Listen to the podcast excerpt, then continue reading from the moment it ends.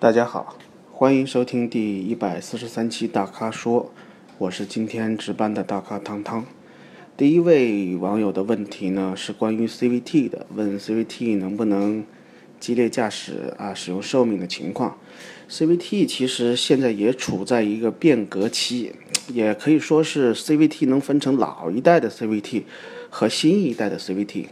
老一代的 CVT 呢，为什么大家通常会说？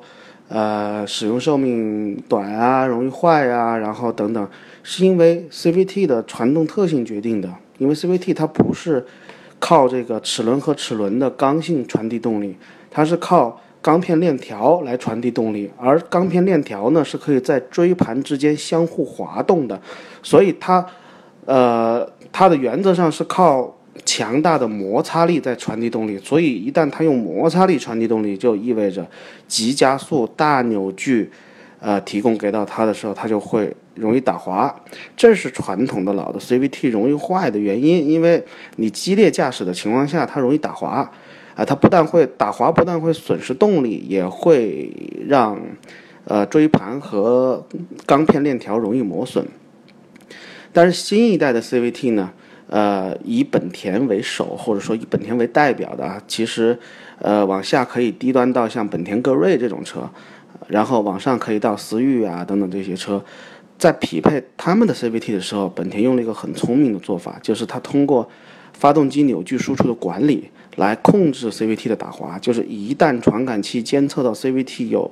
打滑的迹象的时候。那个电脑就会自动控制发动机减小扭矩输出，直到恢复到正常的不打滑的状态。所以新一代的 CVT 它可以把钢片链条控制在不打滑的这个临界点之前，所以它的使用寿命，它的这个呃由于打滑会损失掉的这个加速动力都会有很大很大的缓解。并呃，但那它的缺点呢，就是一旦我激烈加速零到零到一百这种激烈加速几轮之后，可能呃变速箱系统过热之后，它就更容易打滑，那么发动机的动力就不会被完全释放，会始终被这个扭矩管理系统给控制着，啊，会导致它的动力衰减。但这个衰减不是因为它要坏了去衰减，而是这个电脑出于保护对动力的一个。衰减，那么当呃温度降低之后，那又可以继续恢复到原厂标定的这个动力输出的数值，所以这也是新一代 CVT 最聪明的做法，所以基本上就解决了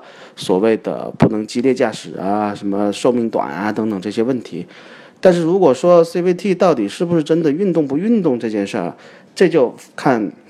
怎么来看了，因为。我个人开车是更喜欢这种换挡带来的这种顿挫也好，这种直接能感受到的每一档的这个加速力度的变化的，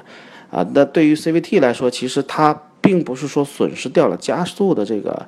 加速的这个力，而是呃让加速变得更加平和、平和和柔顺。所以这在于自己的这个驾驶的运动风格是否能够接受 CVT 的这种风格，并不代表它加速就不能快。其实时代的本田的 1.5T 发动机配 CVT，它的加速已经非常快了，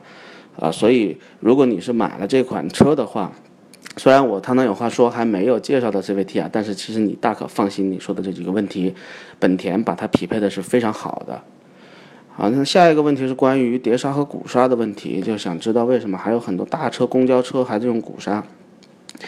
其实鼓刹并不是一无是处啊，但是很多媒体人在评车的时候，基本上一看到鼓刹就说这这玩意儿不行，省成本等等等等。其实不这么回事儿。碟刹呢，跟鼓刹相比，它是有优点有缺点的。碟刹的优点是它的刹车线性好，刹车散热好，刹车排水性好，这是碟刹的优点。碟刹的缺点呢是它的刹车力度小，所以所有的碟刹一定要匹配这个真空助力系统，它一定要有助力，刹车助力，它才能把车刹住。然后鼓刹呢，它的一它的缺点是碟刹的优点，就是它的这个刹车线性没有碟刹好，然后它的这个排水性没有碟刹好，散热性没有碟刹好，所以它不能匹配高负荷高强度的这种。高速刹车，但是它的优点呢是碟刹没有的，就是正它为什么它会刹车线性不好，就是因为鼓刹其实它是一套机构，它这个机构有一个有一个功能是可以把车向前运动的这个车轮转动的力直接转换成刹车力，这是鼓刹最有价值的地方。所以对于鼓刹来说，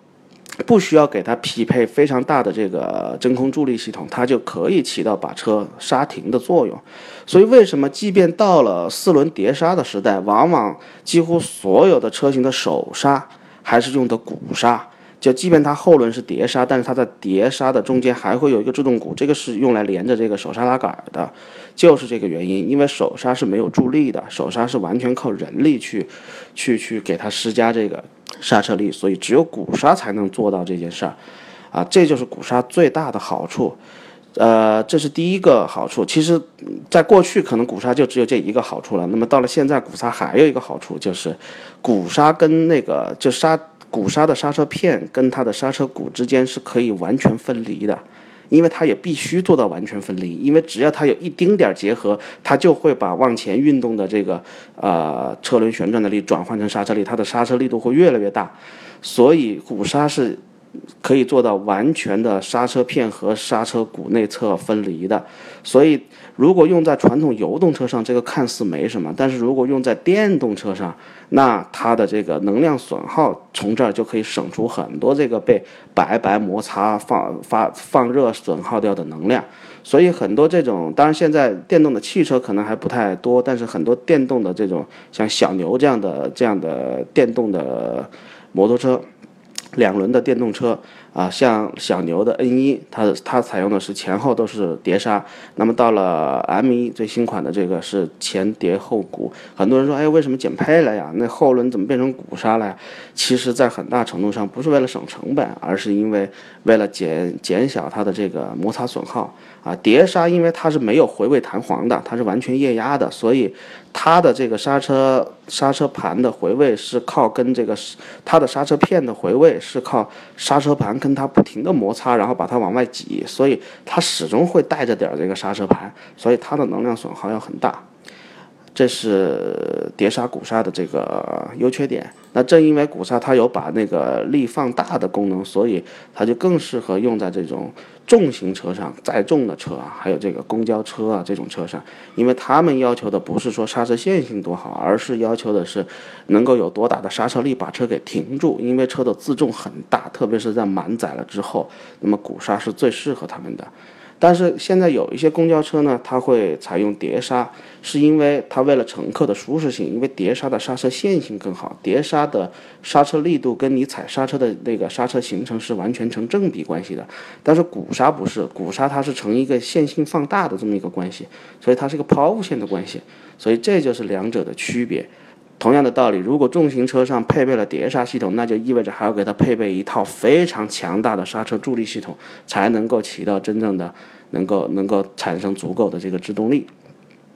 那么再下一位网友的问题是关于奥迪 Q 五的驾驶感受，然后仔细体会了一下 Q 五，觉得车很重，涡轮有延时、噪音等等这些，想问这个车怎么样？我觉得 Q 五现在。几乎不用去考虑，因为呃，我们试驾过大众、奥迪的新的 MQB 平台的车型之后，虽然 Q 五不是 MQB 啊，Q 五还是老一代的那个 A 四的前纵置发动机的平台，A 四的那个平台，但是新一代的 MQB 的前横置平台，我觉得各方面的从操控到经济性到动力匹配到噪音控制，都比传统的这个奥迪老的奥迪 A 四啊、Q 五这样的车要。要要要更上一个层级，或者说至少是能够完全达到这样的水准吧。所以我觉得完全没有必要去花更多的钱去买老一代的纵置模块的奥迪、大众的车型。如果考虑这类车型和尺寸的话，可以考虑新一代的 MQB 平台的呃大众的这些车型，比方说呃新的。新的途观啊，然后新的途安啊，就是类似于这样的车，其实它也是能给你带来很好的驾乘品质，包括隔音降噪的。再下一位网友问的是关于双离合的使用，就是停车是否完全分离状态啊？如果说老一代的双离合爱坏啊，可能是因为停住车之后它不能彻底分离，或者说。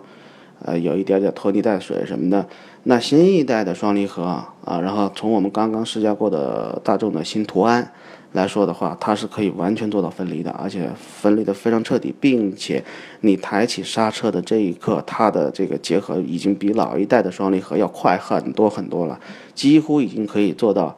呃，当我踩下油门的这一刻，当我把脚从刹车踏板挪到油门踏板踩油门这一刻，它就已经结合的这样一个速度，就已经比以前的驾驶体验好很多了。呃，然后关于这个停车使用 Auto Hold 这个，其实新一代的这些，就是你新买的这些双离合的，呃，变速箱的车，其实都没问题，完全用 Auto Hold 没问题。而且，关于挂 N 档的问题，其实在过去我在说我开奥迪 TT 喜欢挂 N 档，一方面是。呃，一方面是担心分离不彻底，其实这只是很小的一方面，很重要的一方面，我停车喜欢挂 N 档，是第一是为了这个，如果是自动挡的车，AT 的车啊，是为了降低发动机的负荷，降低液力变矩器的负荷。如果是双离合的车，挂 N 档的好处啊，是，我曾经。我曾经碰开车碰到过这么个问题，就当我停住车那会儿，我开宝马五系的时候，我停住车用 Auto Hold 啊，自动的把车锁刹停住了，然后那个刹车刹住了，然后这个档位是在 D 档上。我转身去拿个东西的时候，我的脚不小心碰了一下油门，然后车就往前一窜，幸好我及时踩住刹车把这个停住了。就是会有这种误操作的可能性，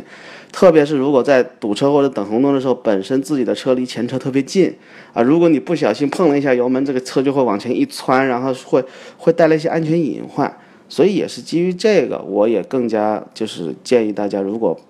不是在非常必要的用 Auto Hold 的情况下，呃，把车停车挂 N 档就要更安全一些吧。主要主要是出于这方面的考虑，呃，已经不存在这个离合器双离合器的那个分离彻不彻底的问题，因为新一代的双离合从我们试驾的情况来下来看，它是分离的非常彻底的，而且是做的非常好的匹配这一块。再下一位呢是关于锐志和本田新思域怎么选的问题，然后要考虑跑高速的稳定性，还有就是觉得两个车的尺寸的差别。其实这两个车啊，真正从有效的空间利用率上来说的话，思域比锐志二点比锐志的空间其实是要大的，因为锐志是一个后驱平台的车，它的轴距两米八五左右，然后这个。后驱平台有什么问题呢？因为发动机它的安装位置比较靠后，所以虽然它有两米八几的轴距吧，但是跟同样两米八五轴距的前驱平台的车比，它的空间要小得多。因为发动机和变速箱占用了很多车内的空间，所以往往这类后驱车车头都会比较长，所以也意味着它后面的乘坐空间、乘员空间就会更小。所以如果这两个车单比空间舒适性的话，不要看它的外部尺寸，一定要看内部内部的空间拓展。那思域我觉得是做的比锐志要好得多的。第二个是关于这个高速稳定性的问题。那高速稳定性毫无疑问肯定是锐志更好，但是思域的稳定性也并不差，因为锐志它的尺寸在这儿了，它的轴距很长，所以它的再加上它是前双叉臂后多连杆的这种悬挂形式，所以它的高速稳定性肯定肯定是要更好的。但是从动力匹配上来说，那么思域配了这个 1.5T 发动机之后，它的加速是非常快的。其实，在高速驾驶过程当中啊，稳定性只是一方面啊。首先，这个稳定性的差异其实不那么大。到了这种级别的车，就是新思域和锐志2.5之间的稳定性差异并不那么大。